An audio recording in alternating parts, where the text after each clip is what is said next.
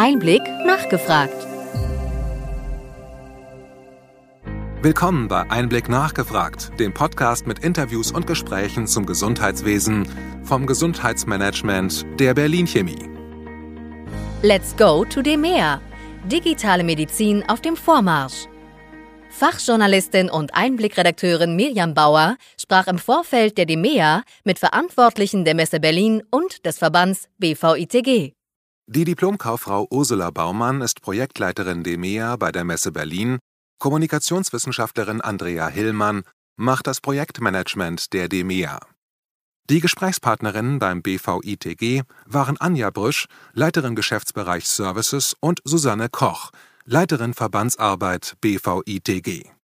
Die DEMEA findet vom 25. bis zum 27. April in der Messe Berlin statt.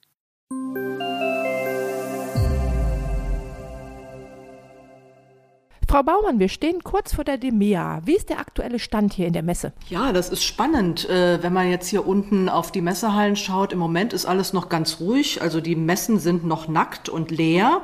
Aber wir werden jetzt bald mit einem Riesenteam hier bei der Messe beginnen, die Hallen vorzubereiten. Das heißt, also wir haben ja ganz äh, äh, detaillierte Cut-Pläne, wo die Aussteller praktisch in den Hallen stehen. Diese Cut-Pläne müssen dann in die Hallen übertragen werden, sodass die Messebauer auch wissen, wo sie ihre Stände aufzubauen haben.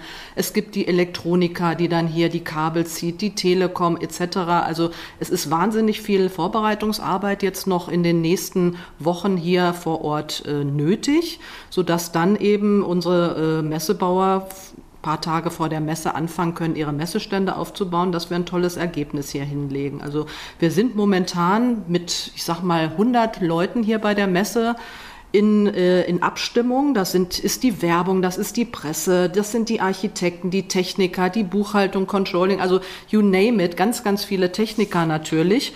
Und ähm, wir als kleineres Team bei der Messe Berlin für die DEMEA verantwortlich. Wir sind sechs Leute, da sind dann noch Werkstudenten dabei, aber ohne den Rest können wir das natürlich nicht. Also von daher eine ganz spannende Zeit jetzt momentan. Man hört von neuen Rekorden bei Ausstellern, die Hallen sind ausgebucht. Wie passt das zusammen mit dem Angebot von früher vier Hallen? Haben wir das jetzt wieder so? Nee, wir haben vergrößern können. Wir haben also wirklich Rekorde zu vermelden. Das heißt, wir haben über 700 Aussteller. Letztes Jahr hatten wir noch knapp über 500. Vor der Pandemie waren es so um die 600. Ähm, also von daher ein, ein super Wachstum. Und wir haben natürlich die Hallen jetzt äh, auf sechs Hallen ausgeweitet. Das heißt, wir haben äh, große Aussteller dazu gewinnen können, von ihren angestammten Plätzen wegzuziehen, in die neuen Hallen zu ziehen. Ähm, und wir haben eine große Startup-Fläche eingerichtet. Wir haben eine große Demea Sparks-Fläche für den Nachwuchs eingerichtet.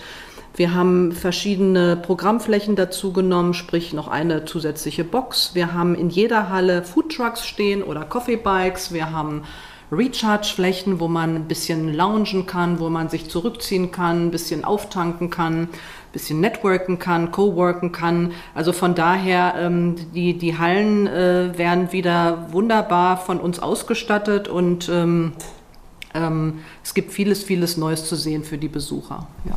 Wie sieht es aus mit internationalen oder europäischen Themen? International haben wir jetzt bei den Ausstellern auch sehr gut zugelegt. Das heißt, wir haben jetzt über, also knapp 200 internationale Aussteller, die also aus dem Ausland angemeldet haben. Wir haben große Pavilions wieder. Das hatten wir letztes Jahr leider nicht so, weil da haben wir natürlich, äh, waren wir kurz nach der Pandemie und äh, die Aussteller hatten sich damals noch nicht so getraut. Das heißt also, wir haben wieder einen großen Pavillon aus der Schweiz, aus Österreich, aber erstmalig auch aus Dänemark, erstmalig aus Norwegen.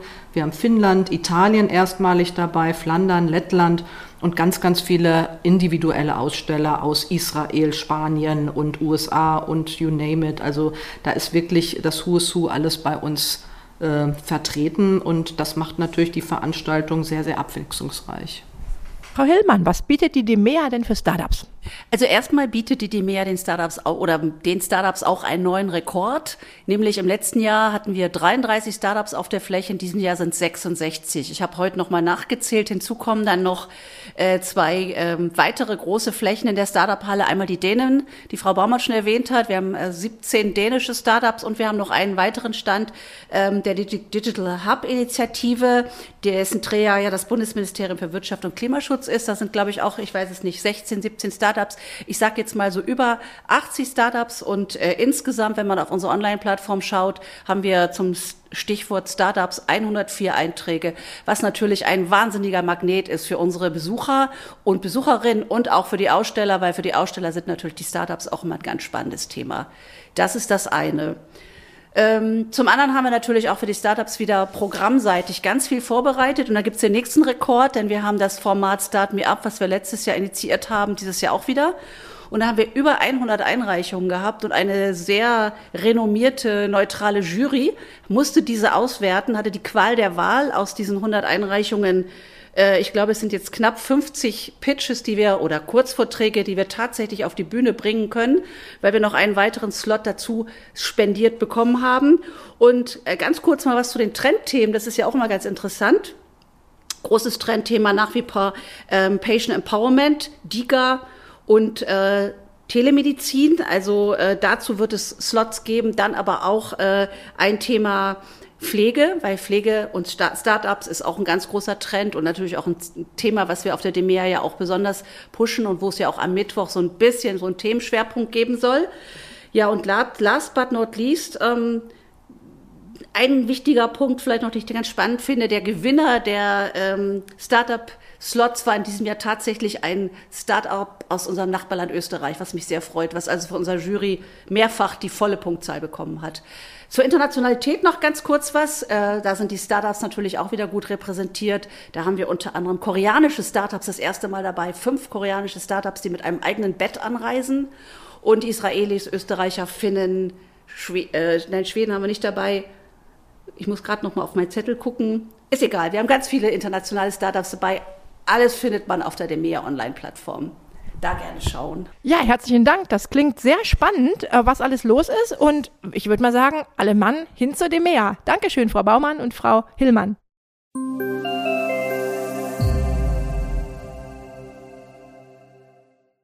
Frau Brisch, welchen Bereich verantworten Sie beim BVITG?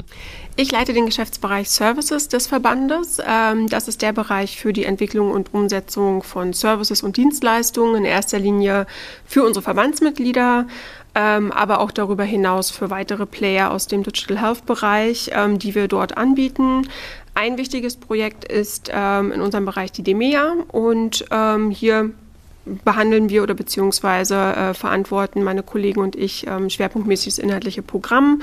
Wir planen, setzen das um und entwickeln es weiter. Und ähm, ein zweiter Schwerpunkt liegt daneben in der strategischen Entwicklung und im Ausbau der Marke Demea. So kurz vor der Messe, drei Wochen sind es noch, wo stehen wir denn aktuell bei den Vorbereitungen zu dem Meer und wie bringt sich der BVITG hier konkret ein? Ja, ich beginne mal mit dem zweiten Teil der Frage.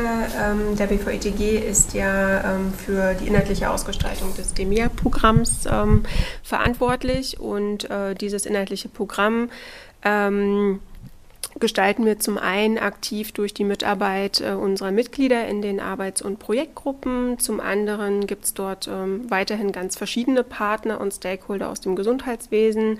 Wir haben ähm, politische Einrichtungen beispielsweise dabei, wir haben Verbände dabei, ähm, andere oder weitere Unternehmen und Institutionen, ähm, die in dem Bereich relevant sind. Dadurch haben wir es auch wieder geschafft, in diesem Jahr ein sehr vielseitiges Programm mit unterschiedlichsten Formaten auf die Beine zu stellen, äh, um einfach den Dialog auch im Gesundheitswesen äh, entsprechend zu fördern und voranzubringen. Und jetzt zum ersten Teil der Frage, wo stehen wir in den Vorbereitungen? Wir sind natürlich jetzt drei Wochen vor der Veranstaltung. Ähm, das heißt, wir sind in den letzten Feinabstimmungen. Ähm, die Ticketverkäufe äh, laufen sehr, sehr gut. Äh, die Ausstellungsfläche ist seit mehreren Wochen ausgebucht. Das Programm steht. Wir sind da jetzt wirklich ähm, ja, noch in den letzten Zügen und ähm, ja, freuen uns natürlich auf den 25.04., dass es sozusagen dann endlich auf der DEMEA auch losgehen wird. Gibt es spezielle Themen und eigene Formate? Ähm, ja, es gibt natürlich ähm, eigene Formate, beziehungsweise erstmal ähm, die Themen im Digital Health Bereich sind natürlich ähm, sehr, sehr divers und unterschiedlich und vielfältig und äh, entsprechend sind die Formate auf der DEMEA auch sehr vielfältig. Wir haben natürlich Formate wie Keynotes, Kongress-Sessions äh, oder auch Panels, die kennt man eben auch von anderen Events. Ähm, da versuchen wir eigentlich immer, diese klassischen Events nochmal ein bisschen aufzufrischen und ein bisschen interaktiver zu gestalten, aber wir haben auch unsere ganz eigenen Formate beispielsweise den Hot Seat ähm, oder auch Energizer Sessions. Das sind kurze Business, Yoga und Stretch-Formate, äh, in denen die Besucher auch einfach mal sich auflockern können äh, und dann wieder gestärkt und äh, geladen sozusagen in die nächsten Gespräche starten können. Ein wichtiges Thema, was wir ähm, auf der DEMEA haben, unter anderem ist ähm, das ähm, Nachwuchsthema, das ist ein Thema, was die DEMEA schon seit mehreren Jahren auch fokussiert und fördert. Ähm, hier bringen wir in unterschiedlichsten Formaten ähm, Studierende und Young Professionals mit Universitäten und Institutionen aus dem Gesundheitswesen zusammen ähm, um eben dort auch den Austausch äh, zu fördern. Und dieses Thema haben wir jetzt nochmal stärker oder werden wir nochmal stärker jetzt zur 23er DEMEA in den Mittelpunkt rücken, ähm, haben dafür auch eine eigene Submarke ausgegründet, die DEMEA Sparks. Und hier werden sozusagen alle Aktivitäten zusammengeführt. Frau Koch, welchen Bereich verantworten Sie beim BVITG? Ich darf seit ähm, 1.1. dieses Jahres die Bereichsleitung für die Verbandsarbeit machen. Das bedeutet, ähm, dass ich in meiner Rolle die Themen und die ganzen Arbeitsgruppen und Projektgruppen, die wir bei uns im BVITG haben, ähm, versuche zu überblicken und zusammenzuhalten. Sie müssen dafür wissen, wir haben mittlerweile über 20 von diesen Gremien, die sehr unterschiedlich, tief fachlich, technisch und politisch arbeiten. Und ähm, da die einfach nicht überblicken können, was die anderen Gremien machen, ähm, haben wir jetzt diese neue Rolle bei uns eingeführt. Außerdem bin ich auch die Schnittstelle zum Vorstand, die halt auch in diversen Themenbereichen aktiv sind. Welche Themen, die Frau Brisch vorgestellt hat, werden in den Formaten der DEMEA aufgenommen und wie passen diese zur aktuellen Digitalisierungsstrategie des BMG? Also wir haben auch in den Formaten, die wir selbst, äh, selbst als Verband organisieren, ähm, die Thematik Digitalisierungsstrategie platziert. Da freue ich mich sehr drauf. Wir haben ähm, die Strategie da auch aus verschiedenen Blickwinkeln und mit verschiedenen Diskutanten aufgearbeitet. Ähm, Außerdem gibt es natürlich auch andere Formate, die nicht wir selbst als Verband ähm, verantworten, sondern andere Organisatoren haben. Aber wenn wir da in die Themen reingucken, ähm, bespielen die halt genau die Themen, die auch in der Digitalisierungsstrategie bearbeitet werden, also digitale Transformation, Datennutzung und Telemedizin. Also dementsprechend, wenn ich aufs Programm gucke, würde ich sagen, eigentlich ähm, zahlen alle Themen, die wirklich bei uns im Programm drin sind, auf die Digitalisierungsstrategie ein.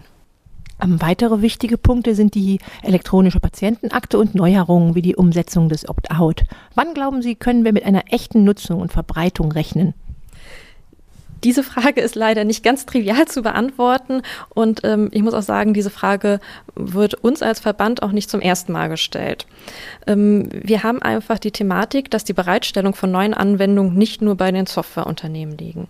Sprich, ähm, die Bereitstellung jetzt auch von der EPA als Opt-out-Version ist ein ganzheitlicher Prozess. Dieser Prozess fängt an äh, mit dem gesetzlichen Rahmen. Hier warten wir jetzt ähm, zum aktuellen Stand noch auf die, ähm, den Entwurf fürs Digitalgesetz. Außerdem brauchen wir dann nach dem Gesetz einmal die Vorgaben von der Gematik. Die haben da jetzt bereits gestartet, diese zu entwickeln, aber können halt auch erst veröffentlicht werden, wenn das Gesetz da ist. Da hoffen wir dann natürlich, dass wir sowohl das Gesetz als auch bei den Vorgaben noch ähm, als Verband gefragt werden und eine fachliche Rückmeldung geben können, ähm, um halt auch da vielleicht ähm, Thematiken, die wir als Industrie sehen, frühzeitig auch schon zu beheben. Danach wird dann erst in die Entwicklung gegangen. Das heißt, dann können erst die Softwareunternehmen ähm, entwickeln und ähm, die neuen Funktionalitäten umsetzen. Darauf folgt dann aber wiederum eine Zulassung, äh, in dem Sinne eine Zertifizierung von der Gematik. Hier haben wir natürlich ein bisschen Angst, umso enger der Zeitrahmen bis zur Bereitstellung der EPA ähm, gezogen wird, dass wir einen sogenannten Zertifizierungsstau haben, sprich, dass wir halt Kapazitäten bei der Gematik nicht genug haben, um halt wirklich alle Softwarehersteller schnell zu zertifizieren. Und dann würden wir erst zur Auslieferung kommen. Dafür muss man jetzt aber wieder wissen, dass die Auslieferung von Software leider nicht die Nutzung von Software ist, um wieder zum Thema, wann wird dann wirklich die EPA genutzt werden, ähm, zu kommen. hier geht es ähm, sehr viel noch um die Kommunikation der Interessenvertretung, also der Kassen für die Patienten, ähm, die Kassenärztliche Bundesvereinigung für die niedergelassene Ärzteschaft und die DKG für die Krankenhäuser. Hier müssen Mehrwerte halt in der Kommunikation schon wirklich vermittelt werden, ähm, damit auch wirklich die EPA zum Einsatz kommt. Also um es noch einmal kurz zusammenzufassen, ähm, es fängt bei der Konzeption der Opt-out-EPA beim BMG und Gematik an und endet dann mit der Kommunikation zu den EndnutzerInnen. Das hört sich alles etwas lange an. Ähm, da sehe ich eigentlich direkt den nächsten Punkt. Wo stehen wir digital im Vergleich mit dem Ausland? Sind die Hersteller in Deutschland bereit, hier zu bleiben oder gibt es da eher Weggänge? Also ich glaube, ich verrate kein Geheimnis, wenn ich sage, dass wir uns in Deutschland gerade mit der Digitalisierung von sehr stark regulierten Bereichen, wie auch dem Gesundheitssystem, wirklich schwer tun. Wenn wir einen Blick in unsere Nachbarländer, also nach Europa werfen, sehen wir, dass hier viele Länder auch diverse E-Health-Strategien haben und diese verfolgen. Hier geht es aber immer ums Detail. Also wir merken halt auch, dass ähm, einzelne Länder einzelne Anwendungen wirklich in den Fokus gesetzt haben und mit viel Mühe die auch umgesetzt bekommen haben und diese jetzt erfolgreich laufen. Das merkt man bei uns leider eher noch nicht so. Aber alle die Länder und alle diese Vorhaben eint, ähm, dass die digitale Transformation ein Prozess ist und dass, wenn man Rückschritte erleidet, sich einfach nicht vom Ziel abbringen lassen darf und weiterarbeiten muss. Sonst kann man sagen, gerade im Bereich der Primärsysteme, also der Software, die jetzt ähm, zur Verwaltung von Praxen und Krankenhäusern genutzt werden, haben wir das Phänomen, dass diese so stark reguliert sind in Deutschland, dass die Software so eigentlich im Ausland nicht einfach einsetzbar ist, wenn nicht ähm, noch Änderungen gemacht werden, weil wir einfach so viele Regularien auch gerade zur Abrechnung und ähm, Zertifizierung bei uns haben. Wenn wir jetzt ähm, auf Medizinprodukthersteller schauen, habe ich bis jetzt noch nicht wahrgenommen, dass diese abwandern. Ähm, zum Beispiel bei der Medical Device Regulation haben wir ja auch den Fall, dass diese europaweit gilt. Das heißt, eine Abwanderung würde, wenn dann halt in Nicht-EU-Ausländer ähm, ja nur möglich sein. Im Gegenteil merken wir natürlich, dass auch US-amerikanische Unternehmen sich sehr schwer tun, in Deutschland Fuß zu fassen und ähm, das natürlich mit den vielen Regulatorien zu tun hat. Dieses ähm, ja, macht natürlich den, das Angebot in Deutschland wenig attraktiv. Und ähm, da merkt man auch bei unseren Mitgliedern, dass ähm, ein gewisser Frust entsteht, dass gerade auch Wünsche von den Kunden wegen der ganzen Regulatorien einfach nicht umgesetzt werden können, wie man es sich selbst auch als Unternehmen und Anbieter wünschen würde. Ja, was wünschen Sie sich im Bereich Digital Health denn? Was muss unbedingt verbessert werden, damit die Versorgung künftig sichergestellt wird? Also was ich mir auf jeden Fall auch von, den, von der Gesetzgebung wünschen würde, ist auf jeden Fall Mut. Ich glaube, Mut ist auch ein Thema, was im ganzen System schwer ist. Ähm, Mut meine ich in der Hinsicht, dass Digitalisierung nicht nur als wichtiges alleinstehendes Thema gedacht werden darf, sondern wirklich ein neues Denken des Gesundheitssystems, also ein neues Denken des Systems passieren muss. Ähm, wir merken einfach bei uns, dass die etablierten Versorgungsprozesse, die wir haben, schon jahrzehntelang so sind und sich nicht geändert haben. Und wir müssen jetzt unbedingt die Bedarfe überprüfen, was muss geändert werden. Wir müssen gucken, dass die bestehenden Strukturen evaluiert werden und ähm, man da auch wirklich den Mut hat, grundlegende ähm, Systematiken zu ändern. Meiner Meinung nach ähm, erkennt man an den Entwicklungen der letzten Jahre sehr, dass es auch eine gewisse Angst vor Veränderungen im System gibt. Und ähm, die, der Versuch, diese Angst mit Pflichten in Gesetzen halt ähm, zu brechen, ist halt nicht gelungen. Das können wir, glaube ich, jetzt allgemein sagen. Es ist für mich also ein Muss, dass wir die Versorgungsprobleme, die wir haben mit digitalen Anwendungen, ähm, entgegenwirken. Und dafür brauchen wir halt einfach die Änderungen auch in den Versorgungsprozessen. Und wie ich ähm, auch letzte Woche zum Beispiel von Professor Büchs gelernt habe, wir müssen auch lernen, besser zu kommunizieren, um die Patientinnen und die Versorgenden endlich abzuholen und die Mehrwerte von digitalen Anwendungen wirklich deutlich machen zu können. Sie erwähnten eingangs, dass der BVITG für die strategische Entwicklung der DEMEA zuständig ist. Was wird uns hier denn in den nächsten Jahren erwarten? Ja, die DEMEA versteht sich ähm, allgemein als Austauschplattform für alle Akteure im Gesundheitswesen. Und diese Plattform natürlich zu stärken und weiter auszubauen, bleibt auch das künftige Ziel. Ähm, wir möchten hier noch stärker die bestehenden Zielgruppen ansprechen, aber daneben eben auch weitere relevante Player mit ins Boot holen Und dieses Ziel können und wollen wir mit weiteren Partnern, ähm, sowohl national als auch international, gemeinsam angehen. Was sehen Sie denn als Highlight dieser drei Messetage? Die Messe erstreckt sich ja über drei Tage, von daher gibt es äh, eigentlich gar nicht so das spezielle Highlight, sondern es gibt ganz, ganz viele. Von daher, ich glaube, das, äh, das schönste Erlebnis wird wahrscheinlich sein, sich wieder zu treffen. Und jeder ist da ja persönlich, hat ja auch sein, ähm, sein eigenes Thema oder seinen eigenen ähm, ähm Wiedersehensmoment. Von daher gibt es, glaube ich, ganz, ganz viele Highlights für jeden. Frau Koch? Also da kann ich meiner Kollegin natürlich nur zustimmen. Ähm, das Netzwerken in der Branche, in der Industrie wieder zu ermöglichen, ist, glaube ich, ein ganz großer Benefit, den halt Messen auf jeden Fall auch mit sich bringen und worüber wir uns freuen. Und natürlich auch die Auseinandersetzung mit den diversen Thematiken um die Digitalisierung und wie wir die Transformation schaffen können. Das sind, glaube ich, meine Highlights. Dankeschön, Frau Brisch und Frau Koch, für dieses Interview.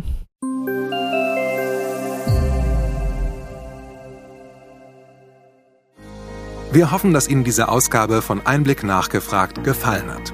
Bitte schicken Sie uns gerne Anregungen und Fragen an gesundheitsmanagement at berlin-chemie.de.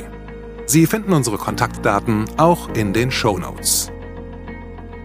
Wir empfehlen Ihnen für den schnellen Überblick der Trends im Gesundheitswesen unseren wöchentlichen Einblick-Podcast sowie unseren Einblick-Newsletter. Alles im Netz unter einblick-newsletter.de.